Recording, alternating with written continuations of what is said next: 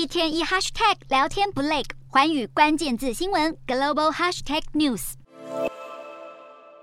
日本首相热情迎接德国总统施坦迈尔来访，两人举行会谈，双方确认。为了实现自由开放的印太地区，会加强合作。德国近年派遣战斗机和海军军舰到亚洲地区，包括日本在内。施坦迈尔在会后联合记者会上强调，这样的交流是安保关系强化的证明。面对中国强势的挑战，施坦迈尔在接受日本经济新闻访问时表示，德国的目标是维护基于规则的国际秩序，扩大和加强在印太地区的关系。德国会继续严肃参与在印太地区的安全部署，并且继续向亚洲派遣军。队以制衡中国扩张。施坦迈尔还提到，中共二十大召开后，清楚表明中国正在发生变化，因此德国对中国的态度也必须改变。德国和中国多年来受惠于彼此密切的贸易关系，但德国和欧洲人不希望片面依赖中国，因为这会让这种关系变得脆弱。而紧接着也要到访亚洲的是握有实权的德国总理肖兹。肖兹四号将率领企业领袖代表团造访中国，会见中国国家主席习近平。日媒指出，这种总统与总理的平行式出访，